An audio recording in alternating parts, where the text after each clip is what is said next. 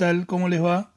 Bienvenidos a un nuevo episodio del podcast de Un Espacio Geográfico. En esta ocasión entrevistamos a Diego García Ríos, docente, escritor e investigador en relación a los desafíos actuales en la enseñanza de la geografía. ¿Cómo estás, Diego? Bienvenido a Un Espacio Geográfico y antes que nada, bueno, muchas gracias por, por tu tiempo. La primera pregunta que te queremos hacer es cómo vos podrías definir la actualidad de la geografía y de la enseñanza geográfica. Cuando hablamos de actualidad en la enseñanza de la geografía, nos tendríamos que remontar hacia unos 30 años hacia atrás, hacia los años 90, que si bien lo que fue la Ley Federal de Educación supuso una atrocidad, digamos, para el sistema educativo en su, en su plenitud y en su integralidad, en lo que fue nuestra propia disciplina hubo un cambio sustancial, en lo que tiene que ver no solamente con los contenidos, sino con los abordajes y el enfoque de la enseñanza. Entonces, hablar de actualidad no tendríamos que remontarlo solamente al siglo XXI, sino a, las postrimerías del siglo anterior, donde, bueno, se pretende trabajar una geografía más problematizada, pensar el espacio desde la complejidad, todos los conceptos que hacen a la geografía, como territorio, paisaje, lugar, ambiente, se resignificaron y yo creo que es promisoria la actualidad, ¿no? Pero eh, esto no está exento de conflictos, de tensiones, de discusiones entre colegas, porque una cosa es que se modifiquen los diseños curriculares, otra cosa es que se modifiquen los libros de texto y otra cosa muy diferente es que eso se traduzca en la práctica de las aulas, ¿no? de, toda la Argentina y de toda América Latina. Con lo cual, eh, digamos, yo creo que hay un camino bastante extenso por recorrer, hay una tensión muy fuerte entre quienes todavía anclan a la geografía aquella ciencia memorística, descriptiva, eh, desproblematizadora, con respecto a estos nuevos enfoques, que vuelvo a poner las comillas sobre la palabra nuevos, sino que vienen hace mucho tiempo, que bueno, de alguna manera buscan construir una geografía que esté más al servicio de, la construcción ciudadana, de la democracia, de, de pensar de manera más autónoma con nuestros estudiantes. En esa misma línea de análisis, te queríamos hacer una segunda pregunta. Eh, alguna vez en el canal hemos utilizado la frase del saber enseñar geografía desde un doble significado, el saber enseñar y el saber geografía. En tu opinión, ¿cuál es el peso que ambos saberes poseen al momento de construir la práctica docente? Sí, esa es otra de las grandes tensiones que existen ¿no? en, en lo que es la formación del profesorado y nuestra propia práctica docente, donde de alguna manera, sin quererlo, escindimos nuestra cabeza y nuestra propia práctica en lo que son los saberes pedagógicos y los saberes disciplinares. Y eso creo que constituye un gran error, que no es nuestro, sino que tiene que ver con algo formativo, y no solamente en la actualidad, sino desde hace muchas décadas nos venimos formando como profesores y profesoras de una manera que yo le llamo una vía de ferrocarril, ¿no? Donde existen dos rieles que son paralelos y que casi nunca se cruzan, salvo en la práctica docente o salvo en las instancias de la didáctica específica. Por un lado discurre el riel de la formación de contenidos específicos de la disciplina y por otro lado discurre la formación pedagógica sin encontrar ningún tipo de vínculo a, nuestra propia disciplina. ¿no? Entonces, yo creo que, todavía se sigue eh, dando esta tensión, esta dificultad entre lo que por un lado nos forma y por otro lado lo que intentamos hacer con esa formación como docentes de geografía eh, y bueno, eh, por supuesto yo pienso que, la relación debe ser simbiótica, debe ser dialéctica, debe ser construida permanentemente eh, en lo que Lee Schulman le denomina el conocimiento didáctico del contenido, ¿no? que no es más que formar en las carreras a partir de las diferentes materias, de los diferentes contenidos, pero ya pensándolos en términos didácticos, ¿no? es decir, estudiar la bibliografía de los diferentes autores, de, las diferentes temáticas que se trabajan en la carrera, pero ya en clave didáctica, ¿no? Pensando de qué manera el día de mañana o el presente de la práctica les permite construir didácticamente ese contenido y no estudiarlo por un lado académicamente y después ver de qué forma me las arreglo en la didáctica y en la práctica para, ver de, qué modo eh, bajo, ¿no? Porque todavía sigue existiendo este, este verbo de bajar el contenido académico al aula, ¿no? Y, yo creo que, eso es, un, eh, es una gran falencia en nuestra formación porque todavía se sigue hablando de bajar contenidos, de la famosa transposición didáctica que, en definitiva no hace más que subestimar, me parece, a, a los estudiantes, las estudiantes, por el hecho de que, de que como dice Holman y como también dice Rodrigo eh, Rodríguez Lestegás, ¿no? Eh, existe un conocimiento y un saber cultural en la escuela que también se construye a partir de la geografía y por eso hablar de bajar o hablar de hacer transposición didáctica me parece que es eh, de alguna manera subestimar a los conocimientos que se construyen en la escuela. Así que yo creo que, bueno, que, la idea es seguir construyendo en este sentido dialéctico entre la disciplina y la pedagogía. Pero bueno, eh, también esto implica llevar adelante una lucha, una disputa entre los actores, eh, porque muchísimos se oponen a, generar estas relaciones, ¿no? Vamos a cambiar ahora un poco el, eje y vamos a preguntarte, eh, porque hacía mucho tiempo que no se editaba un libro con el enfoque y los contenidos como el de Argentina, entramado de geografías en disputa. ¿Cuál o cuáles fueron las razones que te motivaron a construirlo, a idearlo, a pensarlo? Sí, es muy cierto que hacía mucho tiempo que no se editaba un libro de Argentina en primera instancia y después de Argentina con el enfoque de problematización territorial que nosotros proponemos. ¿no? El último gran manual que se había producido en el país había sido en el 2008 por parte de Juan Rocatagliata y todo su equipo. Eh, y bueno, es un enfoque que nosotros en su momento no compartimos y, que bueno, decidimos encarar nuestras investigaciones y nuestros trayectos laborales hacia otro lado. Eh, y bueno, de alguna manera lo que nosotros proponemos es tomar las grandes problemáticas de Argentina, que incluso se, se trabajan en, en, el aula, y no solamente en el aula, sino en las investigaciones, para poder empezar a, difundir nuestro trabajo y nuestro, y nuestro conocimiento en torno a las problemáticas que con, los y las colegas venimos trabajando hace muchísimos años. ¿no? Entonces, eh, lo que procuramos también es que exista un cierto federalismo por parte de los autores. Tenemos gente de Mendoza, de Rosario, de Córdoba, de Río Negro, de Neuquén, de provincia de Buenos Aires, eh, en diferentes distritos. Bueno, buscamos eh, que esas investigaciones sean situadas, que tengan que ver con el lugar donde nosotros investigamos y nos desempeñamos. Y, bueno, la idea justamente nació eso, ¿no? las razones que, lo motivaron es que, los compañeros, las compañeras tengan un material que por un lado eh, sea accesible eh, y que salga de, la lógica de, las editoriales comerciales, que por otro lado tampoco editan lo que tiene que ver con nuestra disciplina, y por otro lado también eh, como sacar a la geografía de, la cápsula, ¿no? de, la burbuja en la que se encuentra en muchos casos eh, dentro de las universidades o dentro de los congresos o revistas científicas, a las que si bien nuestros colegas tienen acceso, eh, digamos, no, no, son del todo eh, auspiciosas a, a, la lectura, ¿no? Eh, nosotros siempre decimos que, los compañeros, las compañeras están muchísimas horas trabajando en las aulas y, realmente eh, leer un, artículo de un estudio de caso de 20 páginas con, eh, con un lenguaje, digamos, muy elevado realmente no invita mucho a la lectura. Entonces justamente nosotros queríamos hacer eso, ¿no? poder hacer más accesible la escritura eh, y que también eso sirva para, poder trabajar en las aulas. Incluso nosotros proponemos sobre el final de cada capítulo una ampliación en la bibliografía, eh, recursos didácticos para poder trabajar cada uno de los temas en el aula. Eh, y bueno, y de alguna manera apuntamos a, romper con la lógica porteñocéntrica, ¿no? de que todo se produce en la, ciudad de Buenos Aires.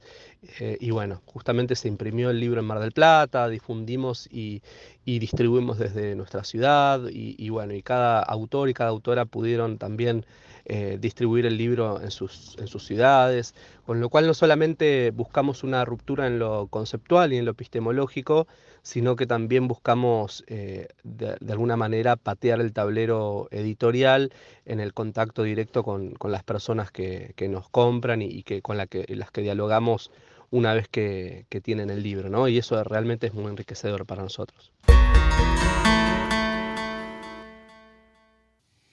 Esta pregunta en gran parte surge de todas estas cuestiones que estuvimos atravesando los últimos años, así que ¿vos crees que de alguna forma la virtualidad impactó en las maneras de enseñar y de divulgar la geografía? Sí, yo creo que la virtualidad ayudó muchísimo a difundir estas nuevas miradas que venimos hablando, ¿no? La posibilidad de que muchas de las cuestiones que están alojadas en la web eh, fueron o empezaron a ser accesibles de un mejor modo a nuestros estudiantes, que de alguna manera antes, si bien existía Internet obviamente, eh, no dejábamos de, pensar en términos analógicos, ¿no? Y, el hecho de que eh, puedan existir las aulas virtuales, que el intercambio sea más fluido a partir de, de las plataformas o los teléfonos, porque incluso también por grupos de WhatsApp y demás, creo que abrieron mucho más el abanico a, la llegada que tienen estos recursos eh, en nuestros estudiantes. Y eso creo que fue más allá de todo lo que supuso la pandemia, digamos, con el dolor, con los problemas terribles en términos de que muchos dejaron la escuela y demás. Eh, eh, creo que se abrió muchísimo el panorama en el sentido de que nuestros estudiantes pudieron empezar, empezar no, a, fortalecer la construcción del conocimiento geográfico y desarrollar las habilidades geográficas a partir del cine, de la fotografía, de los audios, de los audiovisuales, de, la ilustración, de, bueno, de un montón de recursos que tal vez la virtualidad eh, nos, nos tiene al alcance de la mano, nos da al alcance de la mano y creo que, es algo súper beneficioso. ¿no? Entonces, eh, eso incluso no solamente eh, benefició a, los estudiantes en cuanto a la llegada de los recursos, sino que también supuso un cambio en la cabeza nuestra, ¿no? en tanto docentes que de alguna forma eh, nos obsesionamos un poco por, renovar nuestras clases, por cambiar nuestras clases y creo que, eso es algo buenísimo y es algo que veo permanentemente en los y las colegas de geografía el hecho de poder renovarnos no solamente en términos de contenido, sino en formas de enseñanza. Así que sí, yo creo que, la virtualidad impactó eh, en las formas de enseñar y divulgar la geografía y em, es algo que me parece que, llegó para quedarse, ¿no? ¿no? No es algo que se restringe solamente a, los tiempos de la pandemia, de la cuarentena, sino que creo que, estas nuevas formas de enseñanza eh, ya están instaladas. Siguiendo con la entrevista, de alguna manera u otra siempre se habló de dos vertientes geográficas, la académica por un lado y la escolar por otra. En virtud de lo ocurrido en los últimos años, ¿vos considerás que se podría pensar en una tercera vía de hacer geografía? Yo no sé si hablar de una tercera vía, sino más que nada de, de, poder reforzar los lazos entre el mundo escolar y el mundo académico, ¿no? Eh, creo que hoy por hoy están bastante alejados, a la academia le importa bastante poco, salvo en lo que tiene que ver con el trabajo didáctico, le importa bastante poco el acercamiento a las realidades escolares. Y por otro lado, la llegada de material en las instituciones educativas se da más que nada por los libros de texto, las editoriales. Entonces, me parece que, un buen punto de llegada tiene que ver con un acercamiento por parte de las universidades a, la hora de generar material que pueda ser trabajado en las escuelas, que sea elaborado por personas que están en la investigación y que personas que puedan tener una real llegada a las escuelas. Y por otro lado también esto que hablamos de, Rodríguez Lestegás, ¿no? el hecho de poder trabajar también en lo escrito aquello que se trabaja en la cultura escolar, ¿no? esa geografía escolar donde se producen muchísimos saberes, muchísimos conocimientos, creo que también puede ser sistematizado y, puede ser logrado a partir de diferentes materiales que se elaboren. Todo tiene que ver siempre con tiempo y plata, básicamente, pero me parece que pueden existir puntos de, de conexión entre ambos mundos. Siempre que exista voluntad política, siempre que exista financiamiento económico, creo que, puede haber un acercamiento en ese sentido. Y nosotros, de hecho, el libro que, hicimos de Argentina, Entramado de Geografías en Disputa, de alguna manera apunta a romper con, este hielo, ¿no? con estos rolitos, como le decimos nosotros, que por un lado eh, está la academia y por otro lado el mundo escolar. Creo que, el hecho de poder plasmar las investigaciones de los y las autoras en, en ese libro, en ese material, Creo que el hecho de poder hacerlos accesibles a la lectura de docentes y poder generar un corpus de recursos didácticos de, cada uno de los temas que se tratan allí, creo que es una forma de empezar a, andar ese camino, ¿no? Entonces, yo no sé si, hablar de una tercera vía, sino de un eh, reforzar o incluso crear nuevos puentes que permitan acercar a ambos mundos. Y finalmente, una pregunta que creo que es importante plantearla. ¿Cuál es la principal preocupación que la geografía debería considerar en el futuro inmediato? Yo creo que la principal función o el principal propósito que tiene la geografía se está cumpliendo con creces, ¿no? Esta idea de de poder pensar el mundo de una manera compleja, de poder desarrollar el sentido crítico en los sujetos, de leer entre líneas las cosas que nos vienen dadas por parte de los medios de comunicación, por ejemplo, me parece que eso es algo que, que eh, afortunadamente se está cumpliendo. ¿no?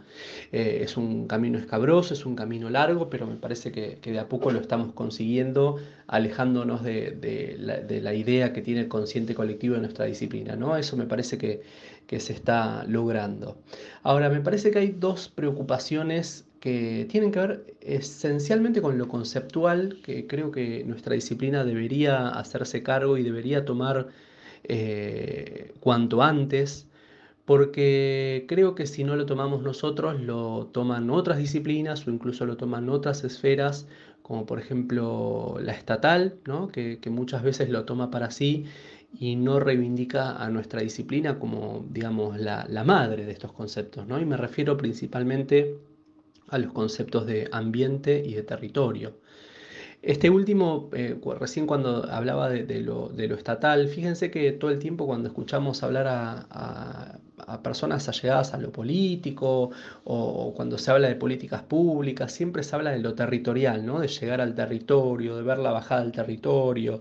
Incluso muchísimas disciplinas están haciendo un trabajo conceptual sobre eso, ¿no? La sociología, la historia, la ciencia política, bueno, están hablando todo el tiempo de territorio y me parece que, en la geografía nos falta un trabajo, pero de, tracción a nuestra propia ciencia, de, bueno, decir, bueno, nuestra ciencia es la madre del territorio y, por qué no eh, llevar eh, nosotros eh, como punta pie, como punta de lanza, eh, este concepto para, realmente trabajarlo como a nosotros nos gusta, como nosotros lo pensamos. ¿no? Entonces, por un lado está eso, recuperar eh, la noción de territorio y de alguna manera lo que hicimos con vos, Rodrigo, en el libro fue, bueno, fue tomar una posición y que el primer capítulo tenga que ver con estas nociones territoriales que entendemos desde la geografía.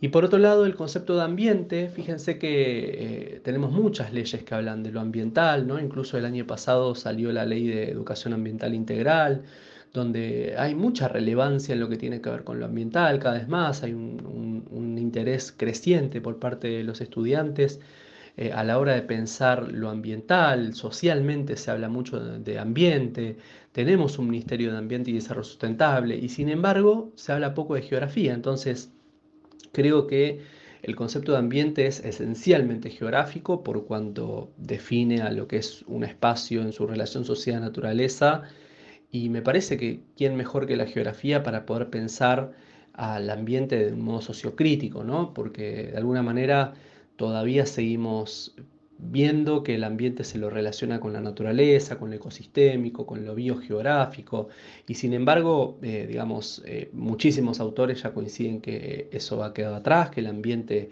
es eminentemente una construcción social y natural, y, y, bueno, y qué mejor que la geografía para ayudar a pensar esto a la sociedad, ¿no? Entonces, si tuviéramos que pensar en dos preocupaciones tiene que ver para mí con estos dos conceptos que son centrales para nuestra disciplina y que la geografía tiene muchísimo para aportar, eh, no solamente al campo conceptual, sino a entender eh, tanto el territorio como el ambiente en los términos prácticos, ¿no? para poder elaborar políticas públicas, para poder pensar la realidad de una forma más compleja, de una manera mucho más justificada y, aseverada. Entonces, bueno, me parece que son dos dos conceptos que, la, geografía debería, debería preocuparse más. Creo que se hizo mucho hincapié en el espacio en las últimas décadas y me parece que debería recuperarse estas dos nociones. Bueno, agradecemos antes que nada a Diego por su tiempo y por sus respuestas y esperamos que hayan podido disfrutar de esta entrevista. Como siempre, no se olviden de compartirla, de suscribirse a nuestro canal en YouTube y les estamos esperando en el próximo episodio. Muchas gracias por llegar hasta acá.